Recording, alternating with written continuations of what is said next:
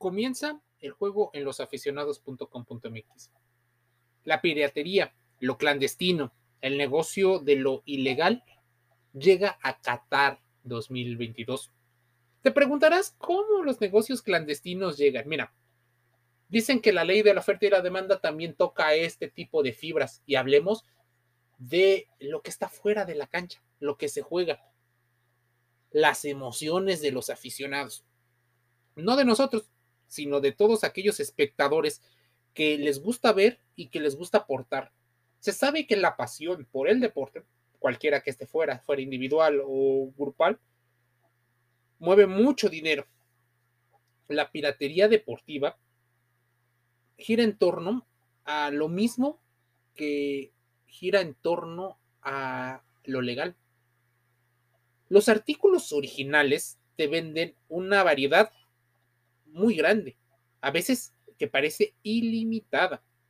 Hay tenis, hay gorras, bueno, calzado, eh, cachuchas o artículos para la cabeza, jerseys, playeras, remeras, buzos, como le digas en tu país, en tiendas departamentales, en lugares. Tienen etiquetas, cajas, todo para que pues las compres. Pareciera que nunca se va a acabar y tarde o temprano se agotan. Te empiezan a decir, y es como los negocios empiezan a ver mermadas sus ventas, porque hay un sector en particular de la población que recurre a la compra de piratería. Que si los jerseys, porque hablemos de los jerseys, sí se distinguen entre el original y el pirata, pero solo a ojos de un conocedor. Porque déjame decirte algo. Puede ser el frente, que es lo que más llama, lo que, por ejemplo, los colores son, suelen ser más vivos y más nítidos debido a la construcción de, y a la impresión. Muchas veces se subliman los jerseys cuando son originales. No se les va a caer la publicidad, a menos de que utilicen un planchado, un pegado a calor muy fuerte. Por eso los colores pueden ser más intensos. Puede ser que la gente diga, oye, mira, a mí no me interesa tanto ese tema del color. Incluso los, los ilegales, los informales, suelen hacer una característica muy particular. Le quitan el logo de la marca deportiva a la que anuncian debido a que en muchos países existen leyes de derechos de autor. Entonces, ¿qué hacen? Como las marcas que anuncian su publicidad no les importa básicamente eh, dónde se anuncien, porque ellos lo que quieren es ser más vistos, más comprados. Por ejemplo, una cementera, una empresa de lubricantes, un servicio bancario, se anuncia en pirata o se anuncia formal, más o menos le sale igual podría ser una doble moral. El negocio, ¿y por qué te hablo de Qatar? Es porque ya hay versiones piratas de las 32 selecciones participantes. Imagínate, vives en Latinoamérica, vives en África y de repente llegas a tener un jersey de una selección que en tu vida habías visto, pero su jersey está bonito y lo tienes. Ahora, los precios se distinguen. Puedes buscar en losaficionados.com.mx un artículo sobre el costo de los jerseys, de los buzos, rameras, por qué cuestan lo que cuesten, dónde se va el porcentaje del dinero recaudado. Muchas de las gentes que recurren a la piratería, a lo ilegal, al mercado negro, suelen tener el argumento más grande es el costo. Al ser un artículo de gran demanda, la gente lo desea, las empresas elevan por una ley de oferta y la demanda y crean una escasez un tanto artificial para subir sus precios y que todos los actores, tanto las tiendas deportivas que lo venden, como los equipos, como los jugadores y pues la misma empresa que los fabrica, tengan sus ganancias. El mundial es una, eh, un negocio muy grande y es más, te voy a comentar a grandes eh, rasgos una historia que hace poquito estaba leyendo. La, el titular se denomina Decomisan trofeos pirata de Qatar 2022 que serían vendidos en Internet. Sí, no todo lo que venden estas grandes compañías de marketplace eh, o los comerciantes en redes sociales son legales, aunque se vendan ahí.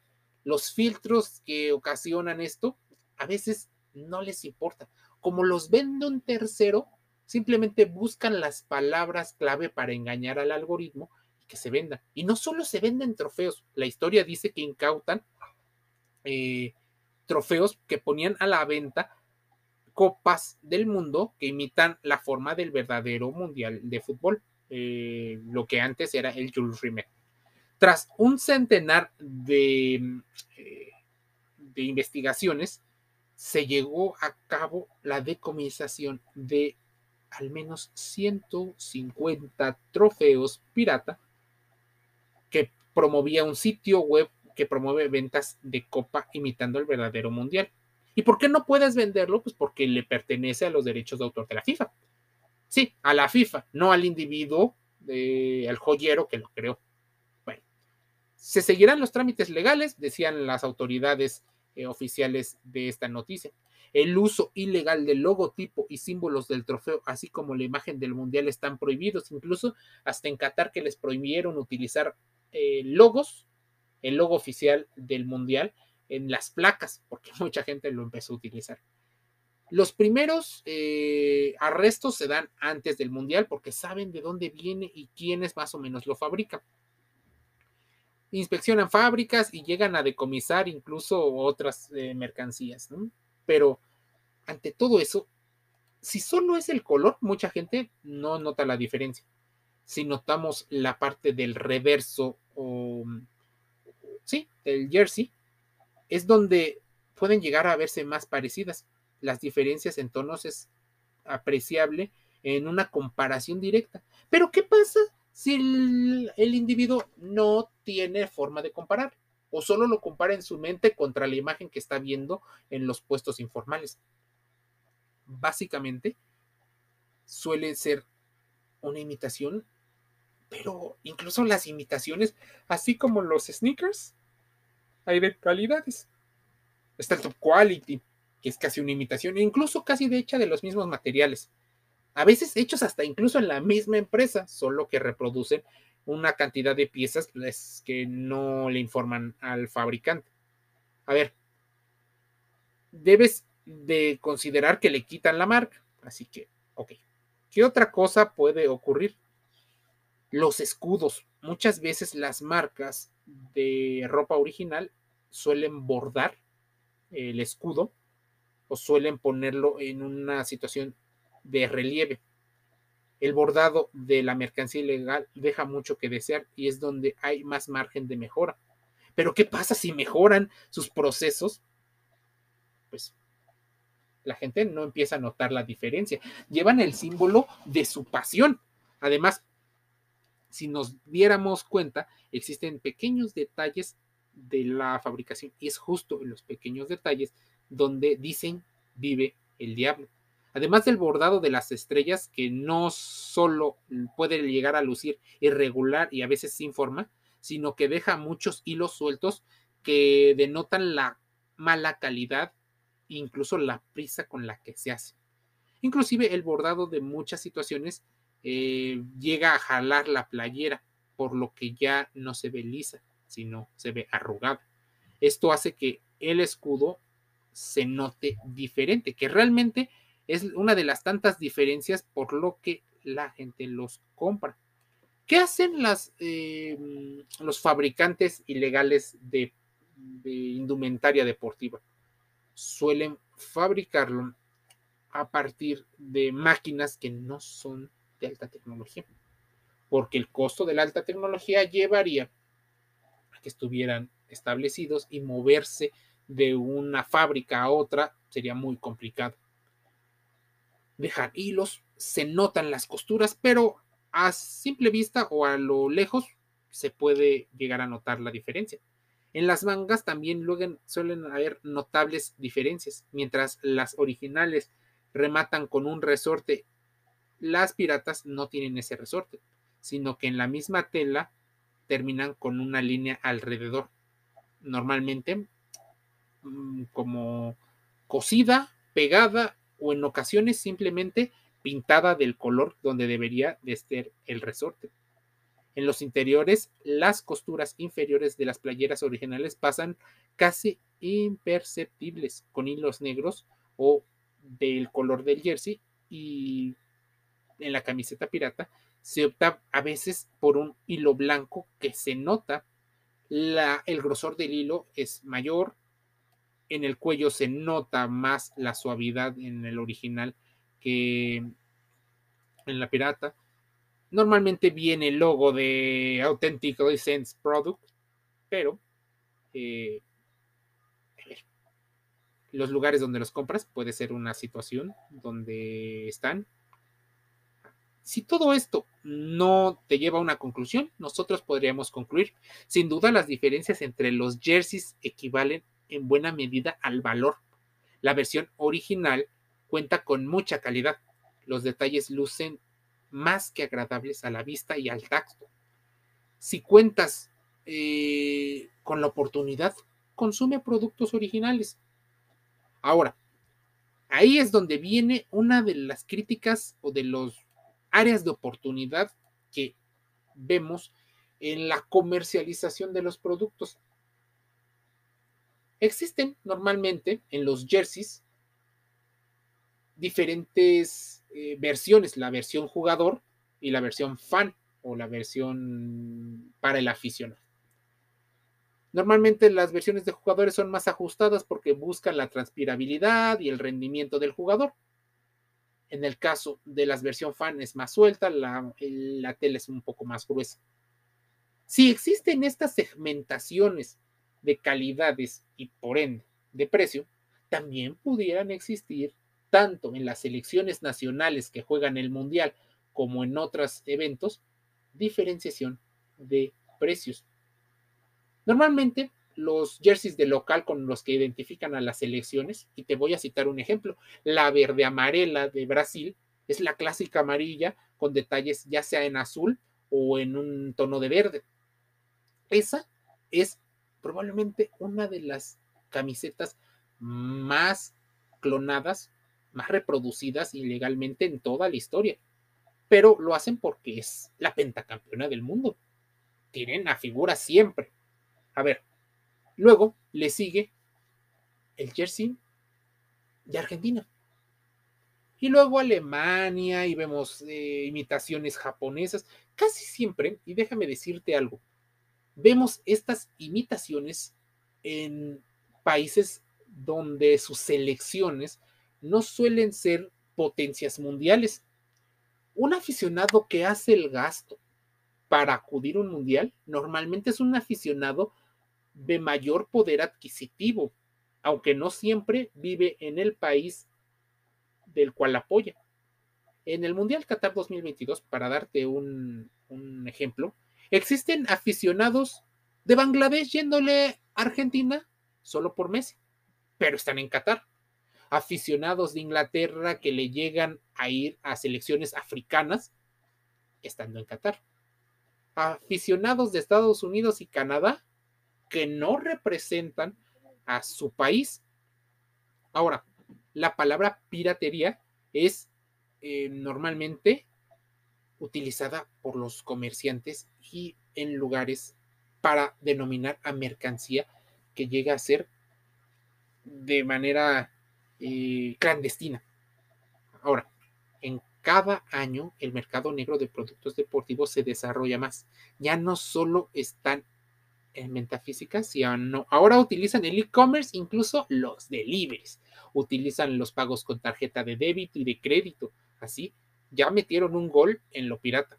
Y este no es un problema exclusivo de los países llamados tercermundistas. A veces se producen en China y se exportan a otros países y metidos de manera ilegal porque evidentemente son productos no autorizados.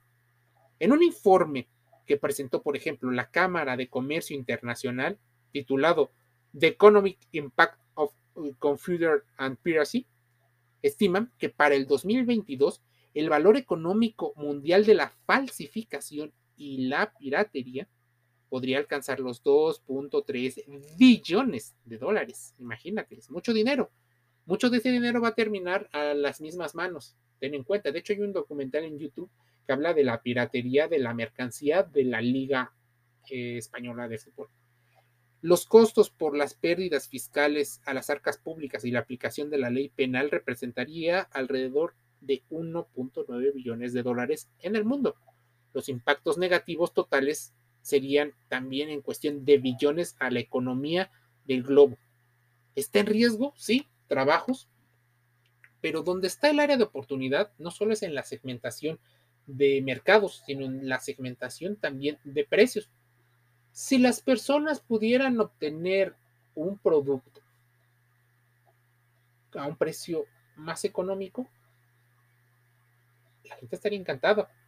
Habría más venta, pero no habría más rentabilidad. No podrían pagarle las cifras estratosféricas. Así que con poquitos, es una especie de modelo de suscripción lo que utilizan los jerseys. Un alto precio por un alto valor. ¿Qué hacen las personas que consumen piratería? Quieren obtener ese símbolo, al menos por un momento. Si hubiera una mercancía, por ejemplo, de entrada o de ingreso, si hubiera dinámicas para ganar los productos originales, te aseguro que habría más personas consumiendo productos originales. No habría un poder pirata, eh, informal, eh, que pudiera ganarle. Te voy a citar un ejemplo. El jersey de la selección mexicana, que viste desde hace años la marca alemana Adidas. Pagó millones por vestir a México, pues sabe que México es uno de los máximos consumidores de jerseys probablemente en el mundo por encima de su país de origen, Alemania. ¿Qué ocurre con esto?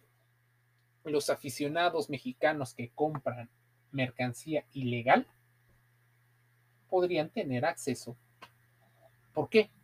A trivias, a concursos, a rifas o concursos de donde se puedan obtener a un precio menor, pero representa un costo.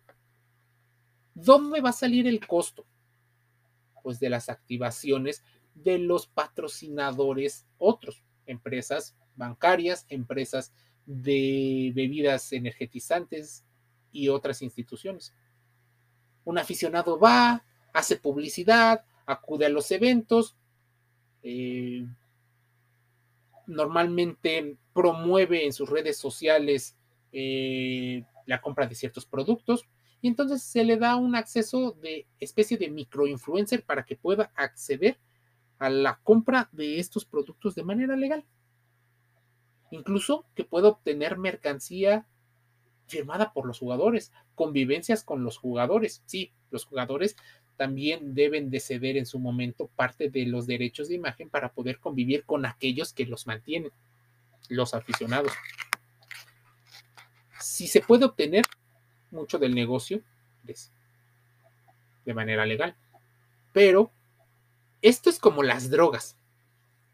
El negocio deja tanto margen de dinero porque existe un enemigo público al que le justificas todos los males la doble moral de los negocios formales. Si existe alguien ilegal, pues entonces yo soy el legal y yo soy el bueno. El crecimiento desenfrenado de la mercancía ilegal no sucedió de la noche a la mañana. Es todo un entramado de mafia, incluso que llega a corromper las estructuras de las empresas formales. No solo de Qatar 2022, se ha visto en otros mundiales, Francia 98, Corea-Japón, Alemania, Sudáfrica, Rusia. O sea, estás hablando de toda una generación, dos o tres consumiendo mercancía ilegal. Al ser una mafia donde muchas personas participan, incluso autoridades del gobierno, grupos delictivos. Incluso se ha visto la incursión de cárteles de la droga en redes de producción. Ahí donde haya dinero ilegal, ahí estarán los grupos del crimen organizado tenemos que decirlo con todas sus letras. El negocio puede formalizarse. Es más, en el lugar más escondido del país en esa cancha de tierra puedes encontrar equipos que visten de equipos y de marcas reconocidas como Nike, Adidas, Puma y Under Armour. Podrás ver en los rincones más alejados del África o del Asia playeras del Barcelona y del Real Madrid, cuando el Barcelona y el Real Madrid, el Manchester City, el Inter de Milán, el Paris Saint Germain, cualquier equipo de la elite de mundial, nunca hay. Prácticamente no hay liga del fútbol amateur que no llegue a contar con uniformes ilegales. Ahí es un gran mercado. ¿Por qué están permitiendo las marcas ser solo el negocio elite? Podrían vestirlo con un jersey muy parecido, tal vez empezando con los jerseys de entrenamiento, con los jerseys alternativos que normalmente suelen ser los terceros, unas réplicas de, de tercer nivel. Sí, la versión jugador la versión fan eh, formal y la versión muy, muy baja, a modo de ganarse un público y hacerlo restringido, casi siempre en organizaciones de fútbol que estén bien cimentadas, clubes deportivos que puedan acceder a productos parecidos. Ahora, muchas personas venden incluso el paquete. ¿De qué va este pack? Calcetas, short y jersey. Incluso llegan a regalar jerseys para fomentar la compra de más eh, mercancía. No son los únicos, pero donde más se comercializan estas falsificaciones son en los centros donde también se venden otro tipo de mercancías. Normalmente los productos imitaciones, clones, llegan a ser de menor calidad, más económicos, se producen y se distribuyen en muchos puntos, mientras que otros son casi idénticos al original. Son importados muchas veces de otros países, en particular del sudeste asiático. El precio es el principal diferenciador para adquirir los productos en lugar de los originales. Al menos en el caso de la ropa deportiva es muy poco el riesgo para el consumidor. Lo peor sería que se le caiga el bordado, el sublimado o que alguna costura eh, termine siendo. Así que eh, debes de considerar esto. Bueno, también puede haber el tema de, la, de las chinches y de problemas con la piel, pero normalmente no ocurre tanto así. Deberemos de encatar, como en otros mundiales, darnos cuenta que el gran mercado de la red delincuencial se nutre de esa deficiencia que tiene el, el mercado formal. No todo es impacto negativo también permite que muchas familias sobrevivan, incluso las que cometen una ilegalidad. Debes de considerar que este gremio de comerciantes podría ser legal y podría ser formal si hubiera una forma de comercializarlo de una manera que no pierda el valor aspiracional que tiene. La presencia de organizaciones en el proceso es evidente. El control de los mercados de productos de falsificaciones, el lavado de dinero, diversificación de alianzas con empresas de otros tipos, el control de las instalaciones y lugares estratégicos, el poder que influyen en, los actos públicos que hacen las marcas, qué pueden hacer las marcas, cómo se pueden erradicar estos mercados locales donde se venden cientos de uniformes falsificados. La verdad es que luce complicado, en especial ante la tibieza de las leyes para castigar este tipo de delitos y también ante las faltas de estrategias que las marcas utilizan. Porque, como te decía, muchas veces se utiliza el doble discurso para eh, tenerlos como los malos. Las marcas tienen que trabajar mucho en cambiar la concientización de los aficionados. No solo si es bueno o malo comprarlo, para hacer ver incluso a los niños que ese jersey vale la pena pagar el precio porque vas a recibir más beneficios, no solo un símbolo, sino también una experiencia deportiva. En los últimos estudios se apunta, por ejemplo, que el 90% o un poco más de los encuestados en todas las mediciones mencionan que están dispuestos a gastar el valor completo de la camiseta de los jerseys oficiales de fútbol o de otros eventos. mientras que el 38% admitía haber comprado al menos una ropa deportiva pirata. Si entonces la gente está dispuesta, ¿por qué no hay nuevas formas de diferenciarse? Nuevos valores agregados. Incluir al mercado ilegal para que no sea ilegal, sino que sea formal, siga generando las mismas fuentes de empleo y pueda haber más segmentaciones y micro segmentaciones de mercado. Te lo dejo para la reflexión. Mercancía ilegal, imitación, clon, pirata, como le quieras decir, también ha llegado a Qatar 2022. Muchos de los aficionados que han acudido al Mundial están yendo con mercancía no comprada en las tiendas legales, sino compradas en su país de origen de manera informal, pero teniendo diseños incluso más bonitos de lo que la marca presenta en sus indumentarias formales. Hay vestimenta que incluso lleva generaciones siendo vestida por los aficionados que acuden mundial tras mundial. Considéralo como parte de una reflexión integral sobre el fenómeno de la ropa deportiva. Losaficionados.com.mx dentro y fuera del juego. Escúchanos en podcast, estamos en TikTok, Instagram, Facebook y otras redes sociales. Te envío un saludo.